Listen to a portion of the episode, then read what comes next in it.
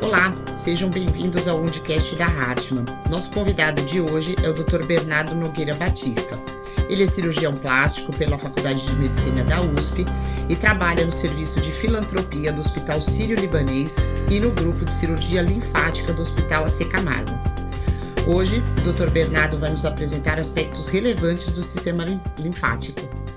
Seja bem-vindo, doutor Bernardo. Muito Obrigado, obrigada. Doutora Viviane. É um prazer, é uma honra estar aqui com vocês. É um prazer é nosso. Então, para a gente começar, eu vou te perguntar o que, que é o sistema linfático. Legal. É, bom, vamos lá. Essa é uma pergunta que parece muito simples, mas na verdade é, a resposta é, é um pouquinho complexa. Né? Na escola, todo mundo aprendeu que existe um sistema circulatório, né? E que o sangue vai pelas artérias e volta pelas veias, né? O que a gente não aprendeu, e, enfim, e a gente também aprendeu que, enfim, que esse movimento do sangue ele leva os nutrientes para os tecidos, né? E ele traz de volta, enfim, os dejetos e principalmente o dióxido de carbono, e aí faz todo o ciclo circulatório. O que a gente não aprendeu na escola é que, na verdade, o produto não é igual. Né? Como você tem um diferencial, um diferencial pressórico importante, o que vaza pelo sistema arterial para dentro dos tecidos é, e o que é reabsorvido pelo sistema venoso não bate, tem um desequilíbrio. Uhum. Então, a natureza criou naturalmente, a natureza que naturalmente é, é perfeita. Né? É, então, enfim, a biologia criou um sistema de escoamento, né? um sistema de drenagem paralelo, uhum. é, que é o sistema linfático, que tem como principal função é, trazer de volta para o sistema venoso central esse excedente das trocas de fluidos que acontecem no intestício, enfim, no corpo todo. Né? Esse líquido é a linfa, né, que é um exudato, enfim, aí a gente volta para os nossos é, do sangue, enfim, então ele é rico em proteína, ele é rico em, é, em gordura, e ele, enfim, e aí esse sistema, além disso, ele também se tem outras características funcionais que são muito importantes na manutenção do nosso organismo. Uma delas, por exemplo, é a função imunológica, né?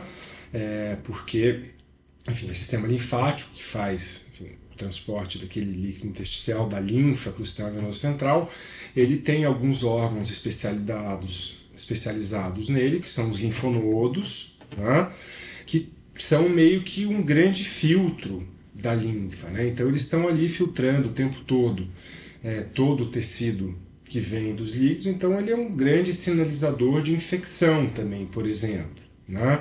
Então, um dos problemas que as pessoas que têm déficit de, do sistema linfático, né, que acaba sendo linfedema, que é essa doença que, que a gente trata, é, um dos problemas que eles têm é que, enfim, ou que a gente toma muito cuidado para que eles não tenham, é que qualquer pequeno corte, qualquer pequeno machucado pode fazer uma celulite extensa do membro, porque o tempo de resposta do sistema imunológico dele é um pouco mais lentificado do que no, de uma outra pessoa que não tem o linfedema, ou mesmo do outro braço ou da outra perna que não tem o linfedema. Né? Eu acho que esse foi o jeito que, assim, que eu, que eu, que eu mais simples que eu achei de explicar qual que é a função do sistema linfático. Acho que assim, alguns pontos que são importantes da gente é, colocar, né?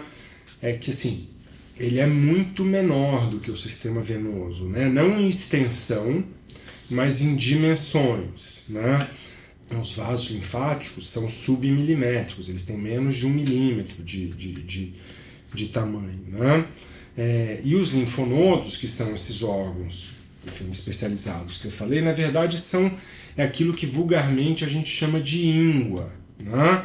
É, o que, que é a íngua? Na verdade, o linfonodo, quando ele é ativado, né, quando passa lá a linfa, ele detecta, ó, oh, tem alguma coisa errada aqui acontecendo, ele faz o que, enfim, todas as células do nosso corpo, sob o estímulo correto, fazem. Ele inflama e prolifera, né? Porque ele está lá, os linfócitos T precisam se multiplicar para combater aquela infecção. Uhum. Então, o órgão incha. Então a íngua nada mais é do que linfonodos edemaciados em resposta a alguma área inflamada, barra uhum. infectada. É... Mas a gente já emenda na segunda pergunta, então, então né? Quais são as principais doenças que vão acometer esse sistema? Você estava falando então. do linfedema, uma coisa que eu gostaria que você enfatizasse, o que, que é o linfedema. E pegando aí um gancho, que eu acho que é uma coisa que as pessoas têm muita dúvida, né? Principalmente os pacientes têm muita dúvida, né? Uh, de por que que acontece, por exemplo, erisipela. Legal, legal. Vamos lá, cara. Eu acho que assim, é, eu acho que aí tem, tem vários jeitos da gente, enfim, abordar essa questão, né? É, acho que como aqui a gente está num, enfim, num, num podcast que está mais focado em enfim, lesões crônicas e, uhum. coisas relacionadas a membro inferior, é, eu acho que o linfedema ele entra porque ele é uma das três grandes condições crônicas que vão levar a, enfim, é, uma condição patológica no membro inferior que pode culminar eventualmente com o aparecimento de uma úlcera é, crônica. Né? E aí são aqueles três temas que vocês estão levantando a bola nesse Sim. mês.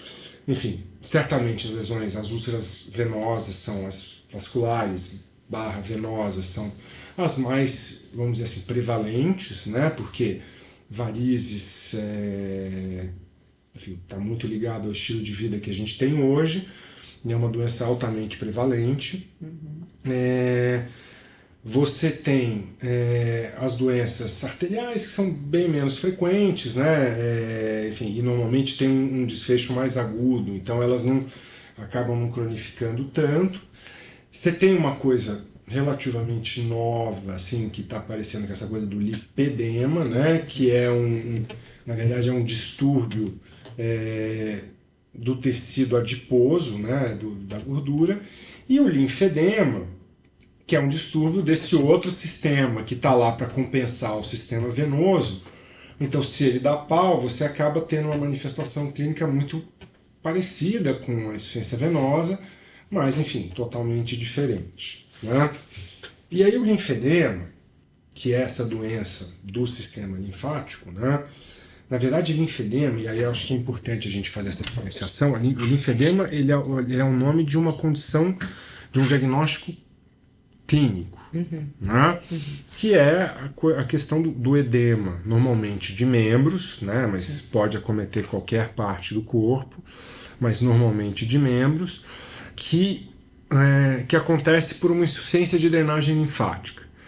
E acho que a grande pegadinha aí é que não existe nenhum exame tipo, absolutamente sensível e absolutamente específico para diagnosticar insuficiência do sistema é, linfático. Né? A gente tem, existe a linfocintilografia, existem alguns outros exames, mas eles vão tipo, colaborar na sua investigação diagnóstica e o diagnóstico do linfedema acaba sendo um diagnóstico de exclusão. Tá? É, é óbvio, tem características clínicas próprias, então o olho treinado você vai lá diferenciando e normalmente a gente não precisa nem fazer muito exame para fechar um diagnóstico não.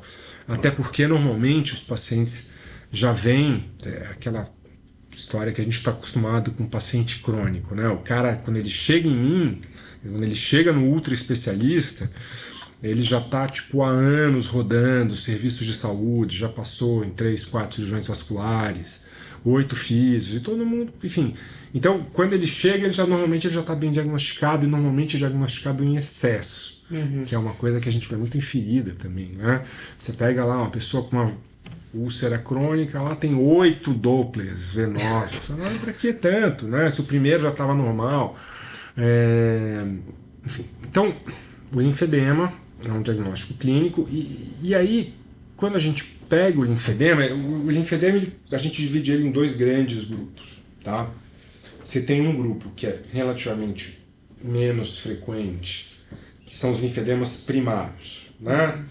Então, o linfedema primário, ele, é, para mim, ele é a, a prova de quão, enfim, é, limitado nós somos como, enfim, como civilização, como espécie, uhum. como médicos, porque no final o linfedema primário ele acaba sendo o grande grupo de edemas linfáticos que a gente não sabe por que está acontecendo. A verdade é essa. Né? Você tira tudo da frente. E aí tem algumas coisas que são meio é, repetitivas, né? Tem três grandes fases da vida em que a pessoa pode desenvolver isso. Né? Você tem as, as pessoas que nascem com linfedema congênito, e aí normalmente são situações ultra dramáticas e muito sofridas, né? Para os pais, principalmente. Você tem um negócio que é mais comum que é ali naquela fase entre 15 e 25 anos de idade, mais frequente em mulheres, e que aí, enfim, de repente a perna começa a inchar, começa no pé, e aí isso tem graus variáveis. É... E não, não é bilateral? Pode ser bilateral, Pode ser. me parece mais frequente unilateral. Uhum. E é muito comum, e é curioso isso, porque é, é muito a mente humana trabalhando, né? 20 anos depois, a pessoa. Muita gente chega assim falando, ai doutor, eu me lembro que eu estava fazendo, descendo uma escada e eu torci o pé. Aí duas semanas depois meu pé começou a inchar. Então certamente foi a torção. Então, assim, essa e, e, a gente via isso muito em ferida também, né? O cara fala, doutor, eu tava super bem, aí veio um mosquitinho, picou e aí a minha perna ficou desse jeito. Mas o cara tá com uma diabetes descompensada há 30 anos, hipertenso, mal cuidado, perna inchada. Então, enfim, então eu fico pensando nisso, né? E, enfim, e aí você tem um, um segundo grupo, uhum. que esse é, enfim, é, é, mais frequente por causa até que são os linfedemas secundários, né? Que aí normalmente o mais enfim, tem um que todo mundo conhece que é a filariose, né? A filariose é um linfedema secundário é... O elefantíase, né? Isso. Na biologia, é, né? Na oitava série. Bancroft. Bancroft. Né? É, como a gente mora, mora num país tropical, na nossa formação, essas doenças infecto-parasitárias são muito importantes. Então todo mundo aprende isso, apesar de nunca ter visto na vida, até eu que sou ultra especialista em, em linfedema, nunca vi um caso de elefantíase por Bancroft, provavelmente porque a gente deu uma erradicada nisso em algum uhum. momento aí. Uhum. Mas, enfim, o linfedema secundário, que definitivamente é mais comum, é o secundário ao tratamento do câncer. Né? Porque, enfim, a gente sabe que não é uma função do sistema linfático isso, mas normalmente os tumores sólidos, né, das linhagens dos adenocarcinomas, né, das linhagens é, que são as mesoteliais, enfim. É, mesoteliais, é.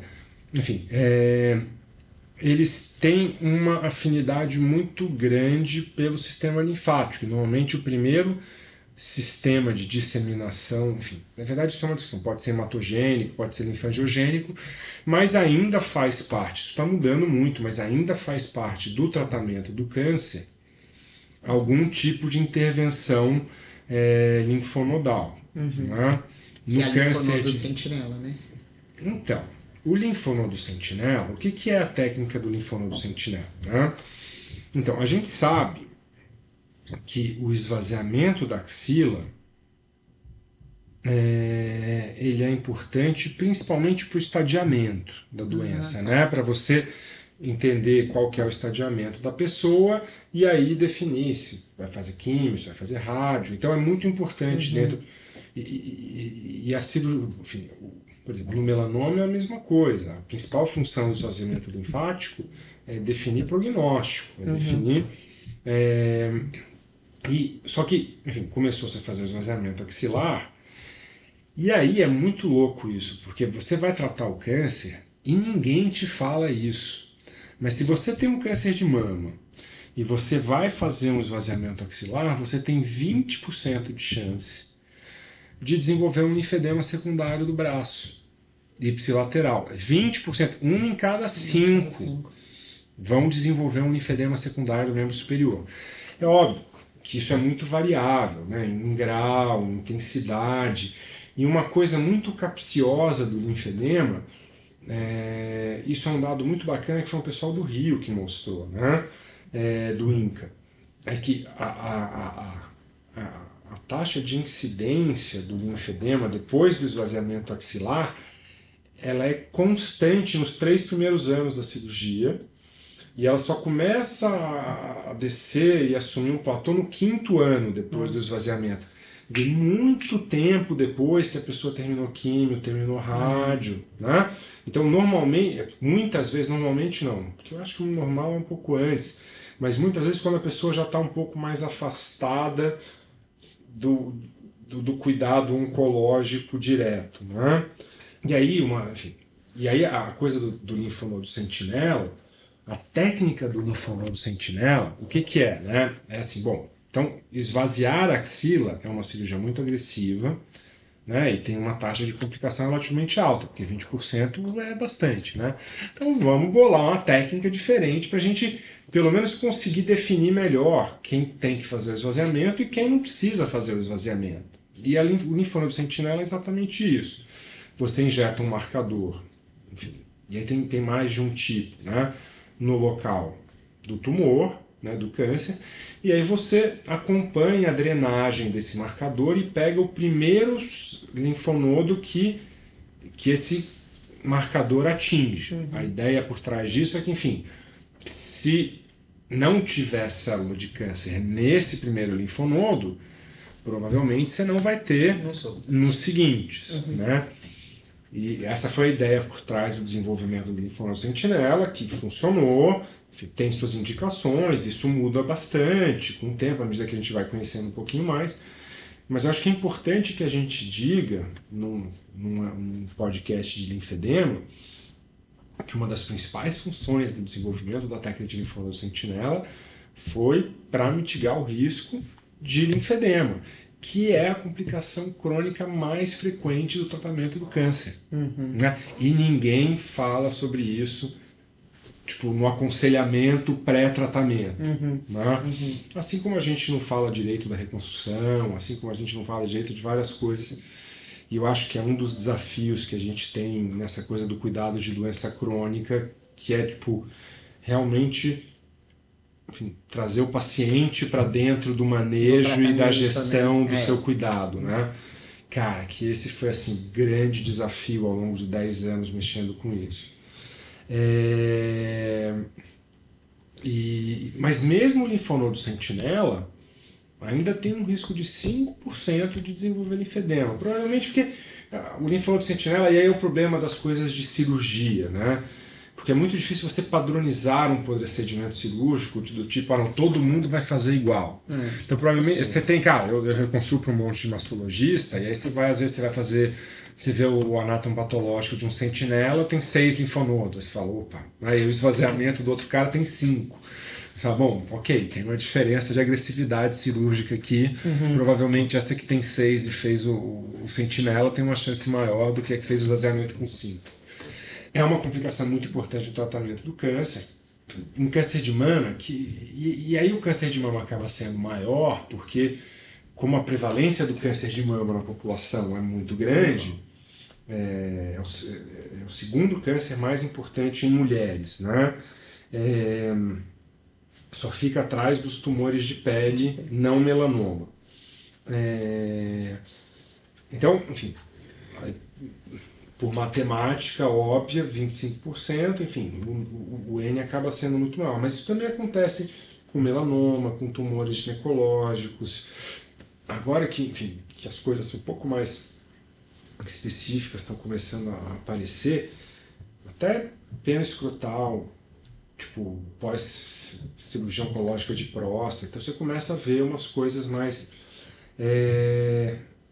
E aí, enfim, então esses são os dois grandes universos, o linfedema primário e o linfedema secundário. Acho que respondi, só, respondi a primeira pergunta a primeira do podcast. Pergunta, Eu levei só 40 minutos. Queria que você falasse um pouquinho do Derisipela. Hum. Que para tá. o membro inferior é muito frequente. Pois é. Então, é assustador, né? Para o paciente Isso, é muito assustador. A erisipela, né? a erisipela é, um, é um evento muito assustador, porque, enfim, como todo episódio infeccioso, ela é acompanhada de sinais clínicos muito exuberantes, né?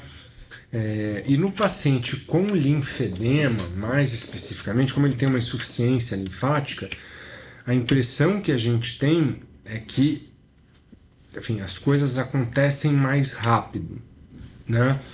É, então, por exemplo, um paciente diabético que aparece com uma erisipela, normalmente ele vem te contando uma história de 3, 4 dias, está meio arrastado, aí começou a fazer uma bolinha, aí de repente começou a ficar vermelho, aí comecei a ter febre. O paciente com linfedema que tem erisipela é mais, é mais agudo. Né? O cara te liga, normalmente fala, doutor, há umas duas horas eu comecei a sentir um negócio estranho, meu braço está ficando muito vermelho. E aí, e aí, e aí são as coisas que eu não sei responder 100%, sabe? Porque tem uma outra coisa que eu percebo que acontece muito no, no, no, no membro linfedematoso, principalmente nos que não estão bem tratados, né? Porque isso a gente isso é um pouco igual ferida, né? É que esses episódios agudos, eles são mais frequentes e muitas vezes não é nem infeccioso, é só inflamatório mesmo, uhum, né? Uhum. Só que, enfim, como normalmente você não vai pagar para ver, esperar dois, três dias, você acaba tratando com antibiótico mesmo. É, mas no paciente com linfedema antierisipela é um evento um pouco mais exacerbado do que aquilo que a gente está acostumado a ver, sem manifestações clínicas sistêmicas tão exuberantes, pelo menos no começo. Uhum. Né? Quais os principais sinais e sintomas que a gente deve ficar então atento? Seja no membro com linfedema, ou, aliás, vamos antes, já que você falou dessa, dessa exacerbação hum. na pessoa que tem linfedema, por exemplo, quando ela vai começar com um processo de erisipela, que sinais e sintomas então, né? É... Então, assim, eu acho que o que talvez seja né, um pouco diferente aqui na coisa do linfedema, né? Como a doença começa, aí, enfim, a doença crônica, que eu, eu sempre gosto de comparar muito, com o linfedema, quando eu estou discutindo com meus pacientes, essa, esse conceito da migração do mindset de doença aguda para uma coisa que eu falo para eles, olha, a gente precisa pensar com mindset de doença crônica, tá? Eu gosto muito de fazer o paralelo com diabetes, porque o diabetes é uma doença que todo mundo conhece, uhum. né? Que todo mundo sabe é, enfim, todo mundo conhece alguém com diabetes, porque o diabetes é ultra prevalente. Uhum. É, e, e, todo mundo sabe, tipo, pode até não saber os detalhes do diabetes, mas todo mundo sabe que se o cara comer direito, fizer exercício e Tomar tomar os remedinhos direitinho, uhum. que pode acabar sendo insulina, mas enfim, para o diabetes tipo 2 pode é. ser outras coisas. Mas se ele fizer isso direitinho, ele vai ter uma vida plena e vai chegar aos 70, 80 anos de idade, Verdade. cara. Ótimo. Né? Minha mulher é diabética tipo 1, então é por isso que eu faço essa conexão. Né? É... Agora, todo mundo também sabe que se o cara não se cuidar, ele vai chegar aos 50 cego, sem rim, fazendo diálise, cheio pé. de ferida no pé. Quer dizer, é... então o linfedema é, é, é, é parecido nesse sentido. Aí tem uma coisa que é um pouco mais maldosa, talvez, é, que, que, normalmente ainda existe um retardo muito grande para o diagnóstico do linfedema. Tá? E aí tem dois universos. Né? O linfedema primário, você tem o grande problema é, de que, enfim, que é uma doença rara, né? Então tem todo o problema daquele grande universo de doenças raras. Aparece uma criança, um bebê com a perna inchada, Tipo, a maioria dos médicos fica olhando pro céu assim, falando, cara, que que é isso, né? Vamos fazer um ultrassom, sei lá, faz uma tomo, faz uma linfocintilografia, manda pro vascular, e aí vai chegar no vascular e aí acontece o que acontece com muito paciente, que também é uma pena, porque isso atrasa a vida de muita pessoa, que é aquela coisa que eu ouço muito e provavelmente enfim, e acontece também nas feridas, mas ah, isso aí é um linfedema, tá, né? Então, faz seu diagnóstico, ah, mas não tem nada para fazer, é, tem que usar uma meia de compressão, fazer drenagem para da vida e viver com isso. Que também é uma puta sacanagem, né? Porque dentro da lógica do tratamento da doença crônica, isso é exatamente o que a gente não deve falar. A gente tem que explicar, ó, não. Cara, isso é uma coisa com a qual não tem cura. Hoje é assim que eu falo isso. Não tem cura. Eu não tenho remedinho que vai fazer isso acontecer. E eu sou cirurgião, então quando as pessoas vêm me procurar, elas já estão pensando na cirurgia isso, do linfedema, né? Então, normalmente isso já vem com uma puta expectativa de que, ah, não, a cirurgia vai. Tipo, cara, cirurgia, né? Os caras por um apendicite curam câncer, como é que eles vão curar linfedema, né? É... e, e, e, um dos primeiros grandes desafios que eu tenho na minha dinâmica com os meus pacientes é essa de explicar, não, cara, que você tem uma doença crônica, eu não vou te curar, mas você conhece alguém que tem diabetes? Então, você sabe, né? Que se fizer tudo manejar, né? direitinho, né? tem tratamento. Não tem cura, mas tem tratamento. Isso. Tá? E eu acho que isso é muito importante e é muito. Enfim, então, na verdade, o mais difícil do que eu faço hoje é manejo de expectativa. Tem essa segunda sacanagem, né, que é a coisa do, bom, chega lá, faz o diagnóstico, mas não, não, não endereça, né, não, não dá seguimento. É, mas uma vez que as pessoas entendem o que elas têm, né, que tem enfedema, aí, aí, aí, aí as coisas conectam, né, porque a grande vantagem da erisipela, que foi o grande lance que você perguntou, porque a erisipela costuma ser um marcador na vida desses pacientes. Porque a hora que ele tem uma erisipela, ele não consegue, ele tem que ir para o sistema de saúde, entendeu? Uhum. Ele tem que ir para um hospital, porque enfim, ele está com um evento agudo, infeccioso. Aí alguém vai olhar a perna dele, vai dar antibiótico, vai internar, e aí a chance de no mínimo ele ter um direcionamento para, ó, tem alguma coisa vascular barra linfática acontecendo aqui Enfim, é maior, né? É maior. É, então, às vezes, tem muita gente que abre o quadro, que chega dizendo assim: ah, como é que começou seu linfedema? Ah, indo, três anos atrás eu internei por causa de uma erisipela e, e aí fiquei com esse linfedema. Né? Provavelmente ele já tinha um linfedemazinho subclínico, aí abriu o quadro da erisipela e aí, enfim, como sempre, a gente volta pior de um quadro inflamatório do que quando a gente entrou. Né? É, mas é, os grandes. Enfim, para quem tem linfedema, ou quem tem uma perna inchada que não sabe o que é e está ouvindo isso daqui e acha que pode ter um linfedema, os grandes sinais de alerta para erisipela é, enfim, sinais flogísticos, vermelhidão, com progressão rápida, dor, febre, é, enfim. Acho que essas coisas. E, e a grande característica do paciente com linfedema é que normalmente a progressão é muito rápida numa questão de horas, o cara fala, não, começou ali embaixo no pé, agora já está aqui na coxa. Na coxa. Sim, respondido. uh, e aí eu queria que você falasse um pouco dos possíveis tratamentos, de como manejar. Cara, ótimo. Vamos lá. Então agora, vocês acham que eu falo muito, vocês vão ver agora. é... Então acho que assim, Vi, acho que o grande lance no tratamento do linfedema pelo menos o grande divisor de águas na minha vida foi quando a minha mulher abriu um quadro de diabetes tipo 1. Porque aí, cara, eu senti em casa o que é ter uma pessoa com uma doença crônica lidando, enfim, com o dia que ela acorda e a glicemia não ajeita por causa de nada, e o dia que, enfim, tá tudo bem, e, e essas oscilações de humor e de expectativa, e mesmo a frustração de saber que tem uma doença crônica, porque isso é uma coisa que não que a gente Sim. não tem a conexão até acontecer dentro de casa. Por mais que a gente seja envolvido, cara, eu trato câncer há 10 anos. Eu nunca tinha tido essa conexão até ter uma, uma, uma pessoa com diabetes dentro de casa. É, o primeiro grande desafio é, é primeiro explicar isso para a pessoa. Né? E eu tenho certeza que eu perco vários pacientes nesse processo. Né? Tipo, ó, Cara, o que você tem é uma doença crônica, não tem cura, mas tem tratamento. A cirurgia faz parte do tratamento, mas não é o tratamento e também não é o pozinho de pirim-pim-pim que você vai deitar, ser anestesiado, que eu vou jogar lá e você vai acordar e falar, ó, vai, vai embora que seu linfedema acabou. Hum, não é definitivo como no, no apêndice, por exemplo, né? Tirou, acabou, Cara, não casa, é, né? não é isso.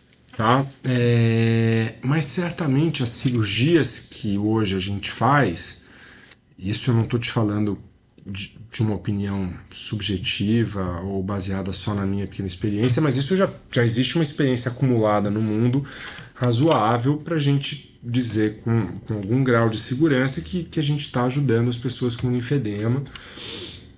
Só para você ter uma ideia, é, enfim, as pessoas já tentam fazer cirurgia para linfedema desde o início do século passado. Porque, enfim, se você olhar na história da humanidade, o linfedema sempre teve lá. Sim.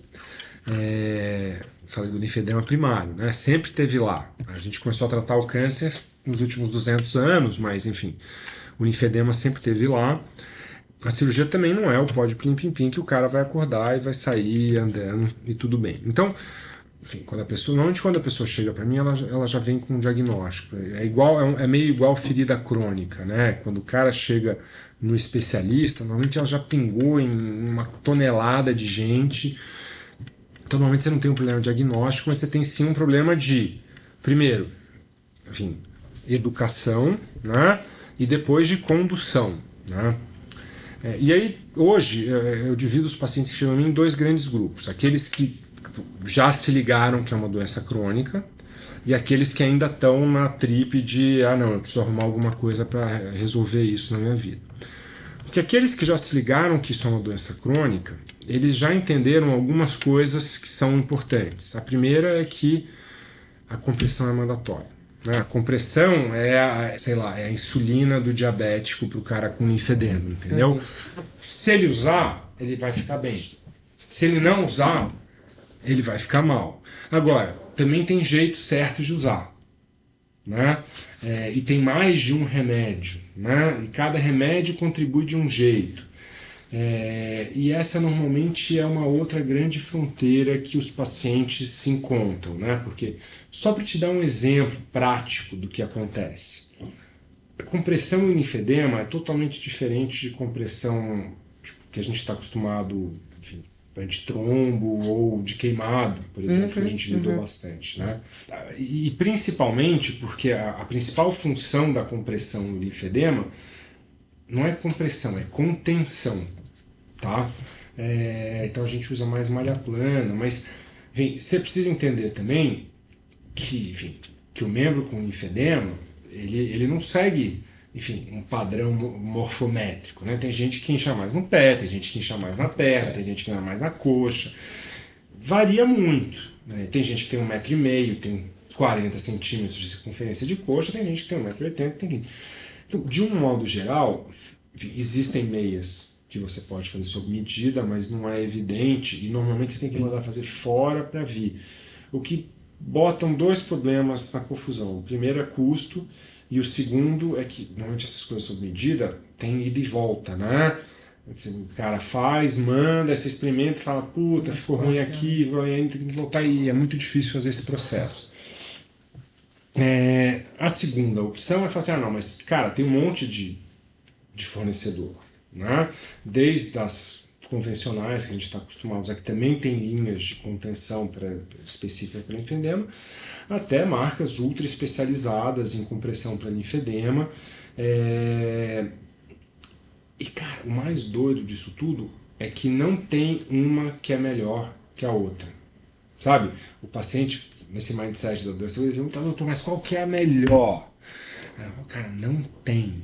Eu já botei meia de 200 reais uma pessoa que ficou ótima, que a meia de mil reais tinha machucado no lugar X, e a meia de 200 reais ficou porque no final cara, é muito tentativa e erro, né? Uhum. Porque e aí, cara, as, as, as coisas que você vai as pegadinhas que você vai sacando na vida, mas eu cheguei a eu um dia estudando sobre essa coisa de, de, de, de cuidado de manejo de doença crônica, né?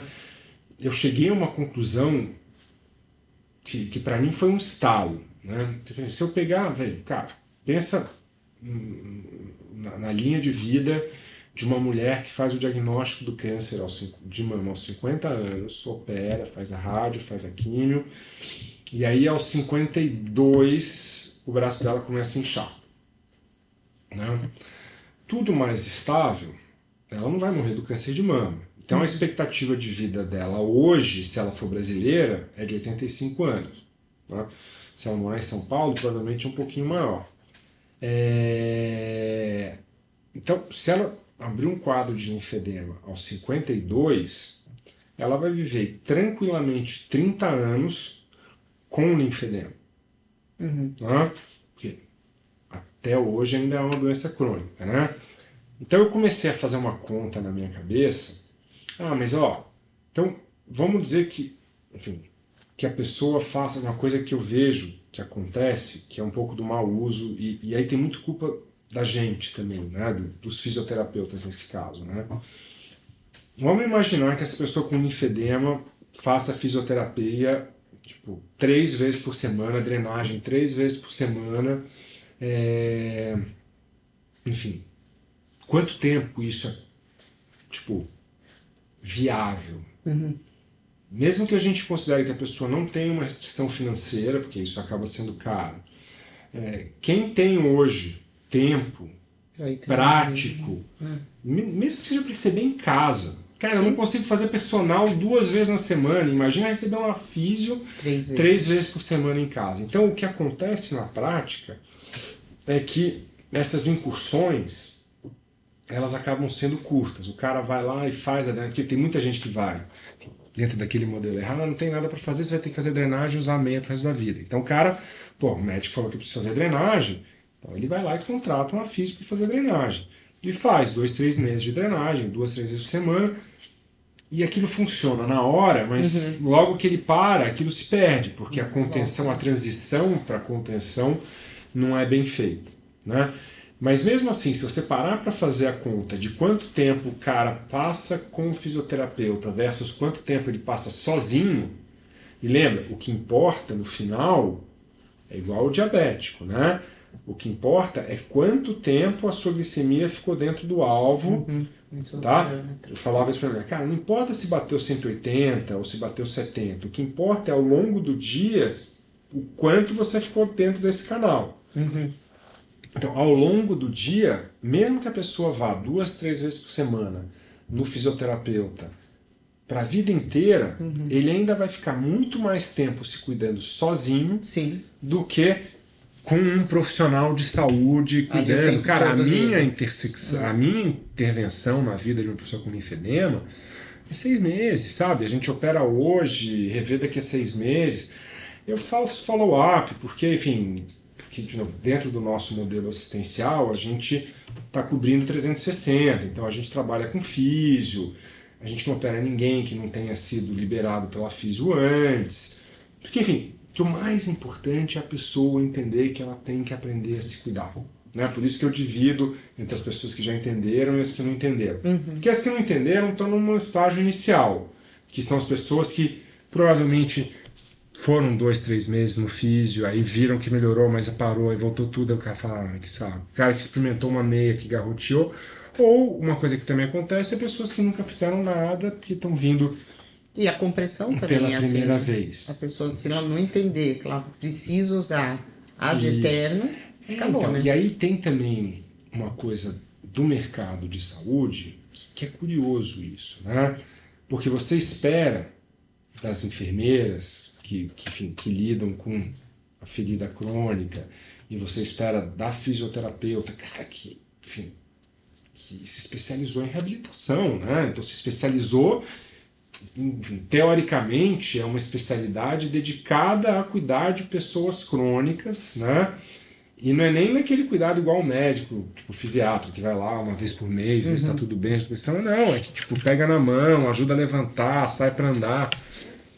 Mas, enfim, dentro do mundo da linfologia, ainda é muito comum os fisioterapeutas que não conseguiram dar esse clique do cara eu não preciso vender drenagem para esse paciente, eu preciso ensinar ele a se cuidar. Uhum. Né? Porque se eu ensinar ele a se cuidar, o resultado de tudo vai ser muito melhor, inclusive a vida dele a longo prazo. Mas eu acho que esses são desafios que a gente tem na construção do. Esse é um, do... um novo modelo de saúde, né, na realidade. Cara, pois é, é, é. É, um é um, mas é assim, é um modelo, e, e, tem muita gente que escreve sobre isso, né? Porque, enfim, o diabetes não começou a ser tratado ontem, né?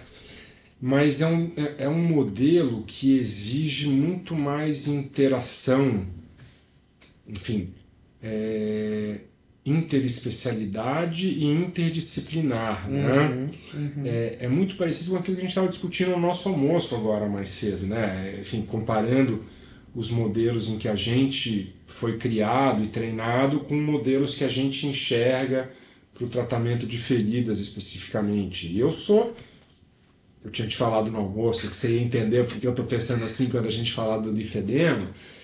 E é um pouco isso, sabe? Eu fiz o erro, enfim, e o mais duro disso tudo é que, enfim, como bom ser humano, é, eu aprendi errando, né? Eu aprendi na porrada, né? E é, e, é, e é engraçado ver que hoje essa coisa da cirurgia linfática, que foi uma coisa que há 10 anos atrás eu identifiquei como um, uma coisa que provavelmente ia crescer dentro da cirurgia reparadora, e aparentemente eu acertei, eu estou começando a ver outras pessoas começando, uhum. Mas reproduzindo os mesmos erros que eu fiz lá no comecinho. E está muito relacionado a essa pegada de, cara, não é uma doença aguda, você não vai curar esse negócio, não promete isso que vai todo mundo se frustrar. Você, o paciente, é, enfim. E aí, uma vez que a gente identificou, e, e, e, é, e, e isso não é simples, porque às vezes você pega um cara que está com a perna inchada, que está descompensado, está desotimizado, mas você começa a conversar, aí a pessoa fala, eu tenho linfedema há 15 anos, sabe? Ah, eu já usei de tudo. É, eu falo, é, é esperado que ao longo da sua vida você tenha fases cara, que você tá mais afim, então você vai estar tá mais ativo na compressão, sua perna vai estar tá mais fina, vai ter umas fases da sua vida que você vai estar de saco cheio e você vai usar um pouco menos. Então, essa oscilação ela também é esperada e ela é natural.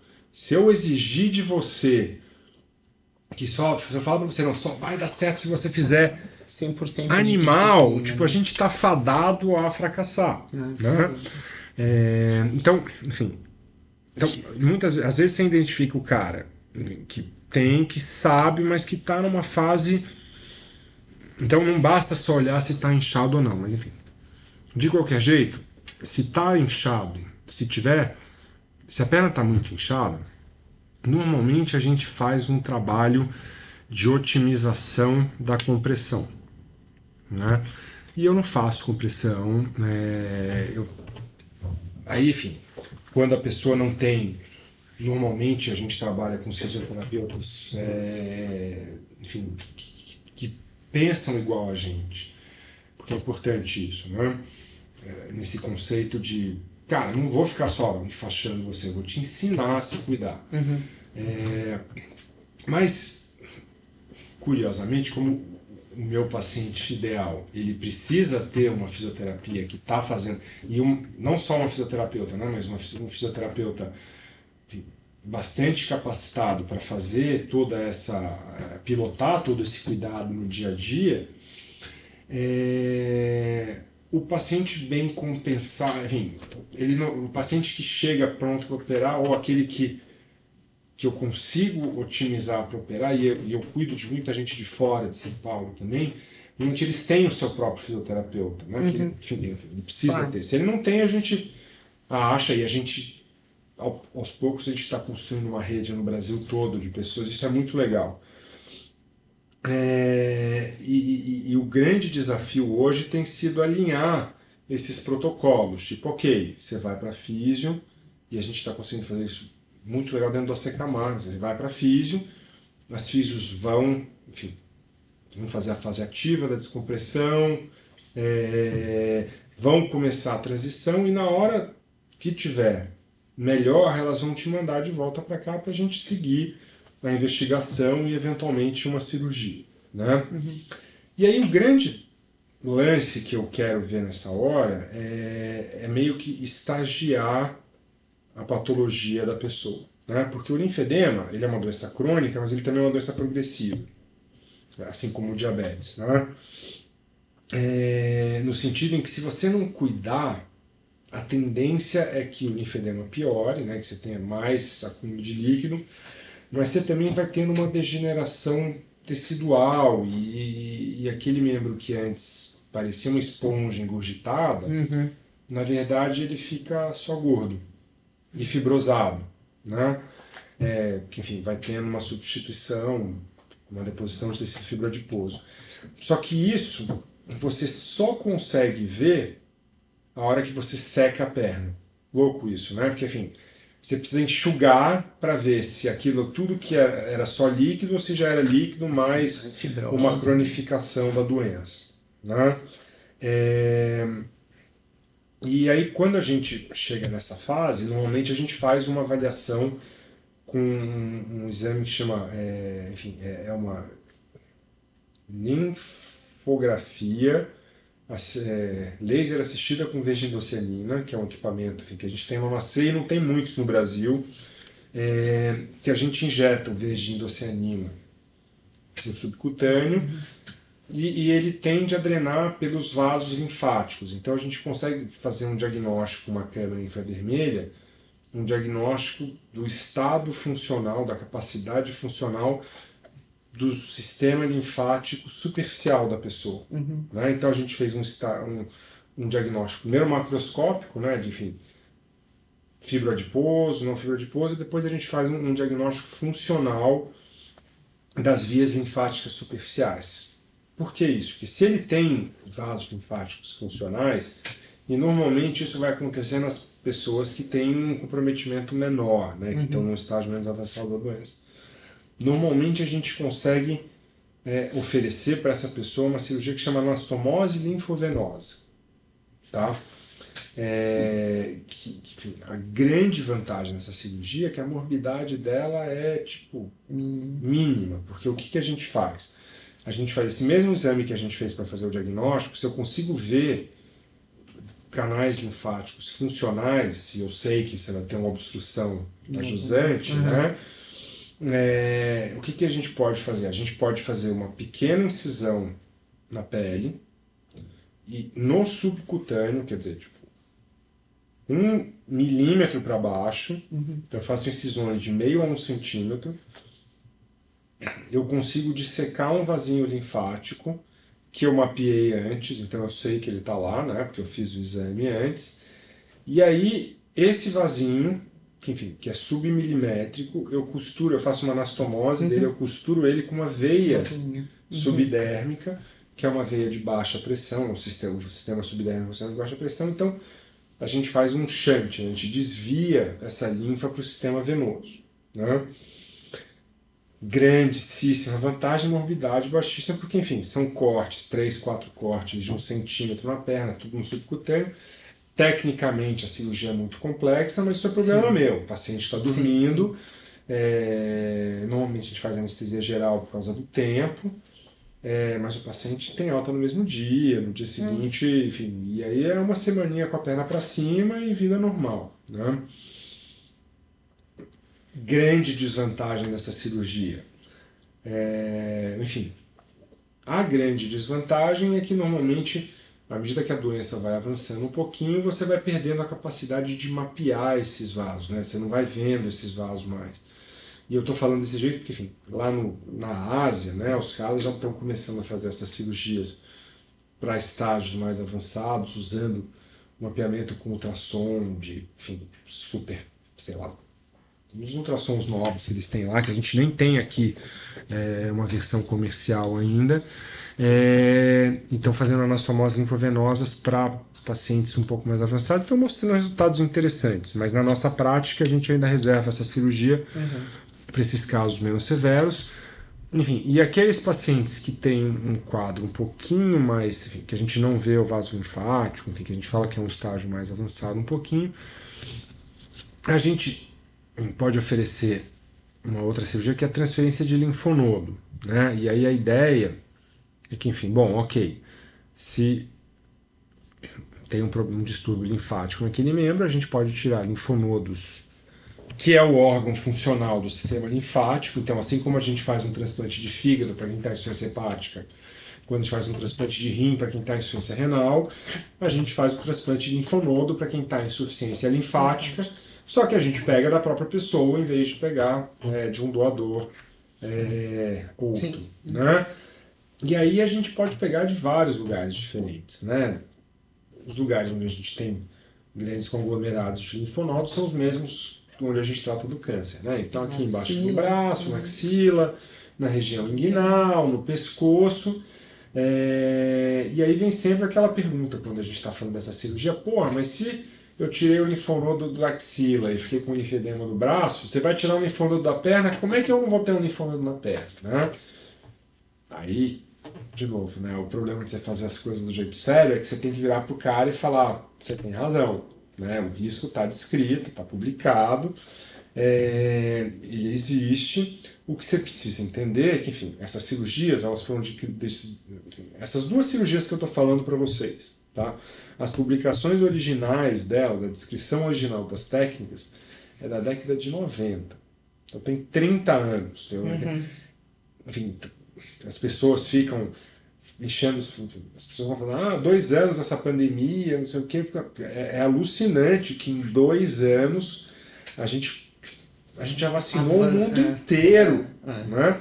Você vê, cirurgia linfática, 30 anos, e agora essa coisa está começando a reverberar de um jeito tipo que tá, sabe? Agora as pessoas que não são cirurgiãs plásticas ou microcirurgiãs que mexem com o mundo linfedema estão realmente reconhecendo que não, isso daí é a nova vedete do negócio, veio para uhum. ficar uhum. e provavelmente a liderança médica do cuidado do linfedema está migrando do cirurgião vascular para o microcirurgião.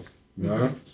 Então, enfim, é, isso tá, a complicação está descrita. É, o que a gente faz, o que, o que se fez ao longo desses 30 anos de desenvolvimento da técnica, foi que a gente foi refinando a técnica, o, o procedimento para mitigar esses riscos. Então, por exemplo, o que a gente faz quando a gente está tirando um, um retalho de linfonodo da região inguinal, é que a gente mapeia os linfonodos sentinelas da perna, aí não para tirar, mas para preservar. Uhum. E aí a gente foca em tirar linfonodos que estão mais responsáveis pela drenagem da região abdominal, por exemplo, que compensa muito melhor. Mas é uma. E aí, uma outra coisa que a gente começou a fazer mais recentemente, mas já está descrito há algum tempo, é tirar linfonodo de dentro da barriga. Uhum. Né? A gente pega um, um grupamento de linfonodos da grande curvatura do estômago, isso é uma coisa legal de ter entrado no Camargo, que enfim, como eu estou numa instituição terciária, conseguir alguém para entrar pela laparoscopia e tirar o negócio pela laparoscopia para mim, levou 20 minutos. Se eu tivesse que aprender a fazer, provavelmente a gente ainda estaria tentando sim, convencer sim. as pessoas a tirar da região inguinal. Né? É. É... Enfim, então essa é uma segunda cirurgia que a gente pode fazer. E aí, enfim, essas são as duas cirurgias que a gente chama enfim, de cirurgias fisiológicas ou funcionais, né? Porque o grande objetivo dessas cirurgias é tentar melhorar o manejo da linfa, né? Tentar melhorar funcionalmente a reserva linfática daquele membro que está cometido. Enfim, e, e aí você tem uma terceira cirurgia que aí já é para os casos mais avançados ainda, né? Que são aqueles que têm a deposição de tecido fibroadiposo, uhum. que aí normalmente é uma lipoaspiração, né? É, é enfim, é, é, são variações da lipoaspiração. Lipoaspiração, nem todo. Lipoaspiração não é tudo igual, Sim. e essa definitivamente não é igual a uma outra lipoaspiração, tanto é que os americanos, que são muito bons na parte do marketing, tem um nome específico para essa lipoaspiração, que eu acho que é SALP, Suction Assisted lipoproteinectomia, alguma coisa uhum. assim. Enfim, um jeito, é, eu falo Diferente, que é, né? É, a lipoaspiração glorificada. Né? É, mas enfim, é uma coisa que, é, que tem bons resultados também, principalmente para as pessoas que têm uma condição mais crônica, que já tem uma deformidade, que apesar sim, de todo o cuidado, de toda a compressão, de toda aquele comprometimento não consegue diminuir. Sim. É... Com os métodos tradicionais. Isso. Né? E aí as coisas que a gente tem começado a namorar agora, e, e a gente vê de experiência, e aí de novo, né? Modelo de cuidado crônico. Né? Então, lembra que eu falei com você que uma das coisas mais difíceis hoje do que eu faço é lidar com expectativa, né? Uhum. Porque, enfim, é do ser humano, né? Quando o cara acha uma cirurgia, normalmente ele, eles até chegam falando, doutor, eu sei que eu não vou ficar curado. Mas se eu não precisar mais usar a malha, já tá ótimo. Quer dizer, tá bom, se eu te curar. É uma né? coisa pela outra. É, é, se eu te curar. É, então, enfim, a negociação das expectativas é importante. E aí eu acho que entra um problema, é, que é um problema que a gente tem muita coisa na área da saúde, muito mais do que a gente gosta de reconhecer, que é a dificuldade que a gente tem de mensurar enfim, o efeito das coisas que a gente está fazendo. Né? Porque, enfim, isso, isso a gente estuda lá no, no nosso estudo. É, não existem boas ferramentas objetivas para você mensurar o linfedema de uma pessoa. Né? Você vai falar, como eu sei que você é cientista, você vai virar e falar, ah, mas enfim, o jeito mais evidente é a gente medir o volume da perna ou do braço da pessoa e acompanhar isso ao longo do tempo. É o que eu vou te devolver não, é que é, então. O problema é que as ferramentas que existem não são precisas o suficiente para dar o grau de precisão que, que, você, precisa quer. ter para avaliar, enfim, a qualidade daquilo que você está fazendo. Né? Então, dentro do manejo de expectativa, é, isso dificulta um pouquinho, porque eu não tenho um, um parâmetro objetivo para virar para o cara que é uma pergunta absolutamente honesta que as pessoas têm, tá bom, doutor, você não vai me curar, mas quantos por cento eu, eu vou, vou, melhorar? melhorar. É. Cara, o problema dessas pessoas é, que, é quantos por cento do quê? É. Comparado né? com o que? É, né? referente é ao quê, né? Porque eu posso te falar que tem um número publicado na literatura de que vai ter uma redução de 40% do excesso relativo de volume comparado ao membro contralateral. Ele já se perdeu no Cara, pois é, o que, que isso né? quer dizer? É. Né? Alguém fez o esforço de publicar lá, então existe um número publicado, claro, que você vai melhorar na média 40%. E eu poderia dar essa resposta na cara do. Ah, você vai melhorar 40% na média. Só que é 40% do quê? Uhum. E aí eu te falo, cara, o que eles mediram não foi legal, né? Porque, enfim, porque a ferramenta não é boa, porque o desfecho não é bom, e não tem nenhum grande. Então, de novo, manejo de expectativa, né? Dez anos depois, como que eu negocio isso hoje com os meus pacientes? Eu falo assim, olha, não existe uma ferramenta boa, objetiva, para a gente medir se deu certo ou não. Então, é, primeira coisa, a gente vai selecionar muito bem os, tipo, as pessoas que vão ser operadas, porque, Sim, de novo, claro. cara, se eu não tenho como medir objetivamente, o único parâmetro de sucesso que eu vou ter é se você disser que ficou bom ou não ficou. Uhum. Né? E é exatamente esse acordo que eu faço com os pacientes. Falo, olha, se a gente operar, se a gente chegar lá, se você conseguir se preparar e a gente chegar num ponto onde eu acho que a cirurgia pode te ajudar, é, a gente faz a cirurgia e o pacto que a gente vai fazer é que seis meses depois eu vou te perguntar como você vai estar, como você está, e a gente vai considerar essa cirurgia um sucesso se acontecer uma de duas coisas. Ou você vai estar tá melhor do que você está hoje, com a mesma demanda de compressão, ou você vai estar tá igual você está hoje, só que com uma demanda menor de compressão. Você percebe por que é importante a pessoa otimizar a compressão dela antes? Porque se, se a compressão é um fator de confusão tão importante no resultado do que eu vou fazer, é, a forma mais desonesta de eu vender o meu produto é se eu operar e falar, agora vai lá fazer a compressão. Porque a mulher, a pessoa vai ter um resultado, tipo, fantástico só da compressão, que é o que a gente vê na prática. Você manda a pessoa para a compressão, ela volta depois de dois meses. Ela volta outra. Outra né? pessoa. É, e aí eu podia botar isso na conta da minha cirurgia uhum. é, e falar que eu sou o máximo, né? Então hoje eu tenho pactuado isso assim. E é legal, Vivi, porque assim, óbvio que você tem casos que as pessoas falam, ah, não vi tanta diferença, mas a, a, imensa maioria vê um resultado positivo, não se livram da compressão, uhum. é, mas. É, e aí começam a, os relatos que são interessantes. Né? Você quer ver uma coisa muito legal que eu tenho ouvido, é, principalmente das anastomoses linfovenosas? A pessoa vira para mim e fala, Bernardo, assim, eu não acho que fez tanta diferença algumas, ah, melhorou mais em volta, mas uma coisa muito legal que eu tenho ouvido é assim, ó, Bernardo, uma diferença muito grande que eu percebi é, é que assim, a minha perna ainda incha. Então, se eu fico sem a compressão, a minha perna ainda incha. Mas o desinchar, quer dizer, o, recuperar isso é, é, muito mais rápido. É um puta resultado legal, é, né? Porque é muito dolorido esse desinchar. Né? Cara, e assim, é que são aquelas coisas que a gente não para para pensar até a gente conhecer, mas usar uma meia de compressão tem vários problemas. Sim. Um deles é a incapacidade de usar um shortinho ou de usar uma saia. saia. Então, cara, imagina assim, uma menina de 25 anos tem um enfedema primário, tem um casamento, ou tem uma festa, você poder, ela poder ir para a festa sem usar a meia, com a certeza que no dia seguinte ela vai, ok, a perna dela vai estar tá mais inchada, uhum. mas ela vai, tipo, vai, sabe, vai enfaixar duas noites, vai usar um ela pouco mais a compressão, condição, que ela vai recuperar mais rápido, pô, é um puta ganho de qualidade de vida. Uhum.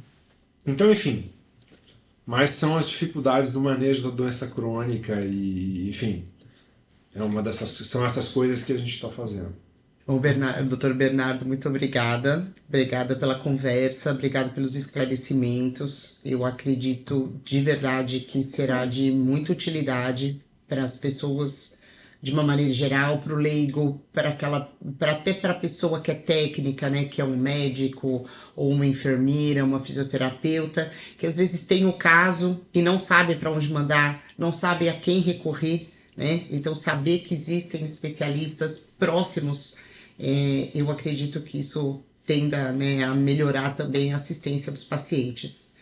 Uh, então, mais uma vez, muito obrigada. Nós da Hartmann ficamos assim muito, muito honrados aqui com sua presença.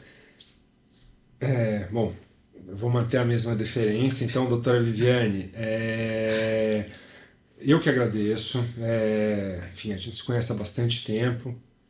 20 anos em off aqui. é... E, e, a gente, cara, ao longo desse caminho a gente já percebeu que a gente divide algumas paixões. Uma delas é ensinar e, e enfim, de novo, ensinar paciente é tão importante quanto ensinar é, os colegas para melhorar a qualidade geral da, da assistência. Então, cara, eu, só tenho, eu que tenho que agradecer pelo espaço, pela oportunidade de poder falar um pouquinho do que eu faço. Cara, parabenizar você, enfim, e a Hartmann pelo esforço e acho que, enfim, unidos somos mais fortes, não é, é esse, não é isso que dizem? É isso aí, vamos é, mais longe. É, então, obrigado vocês, parabéns e vamos lá. Muito obrigada. É. Então, mais uma vez, eu agradeço a presença do Dr. Bernardo, lembrando que a Hartmann sempre apoia, cuida e protege.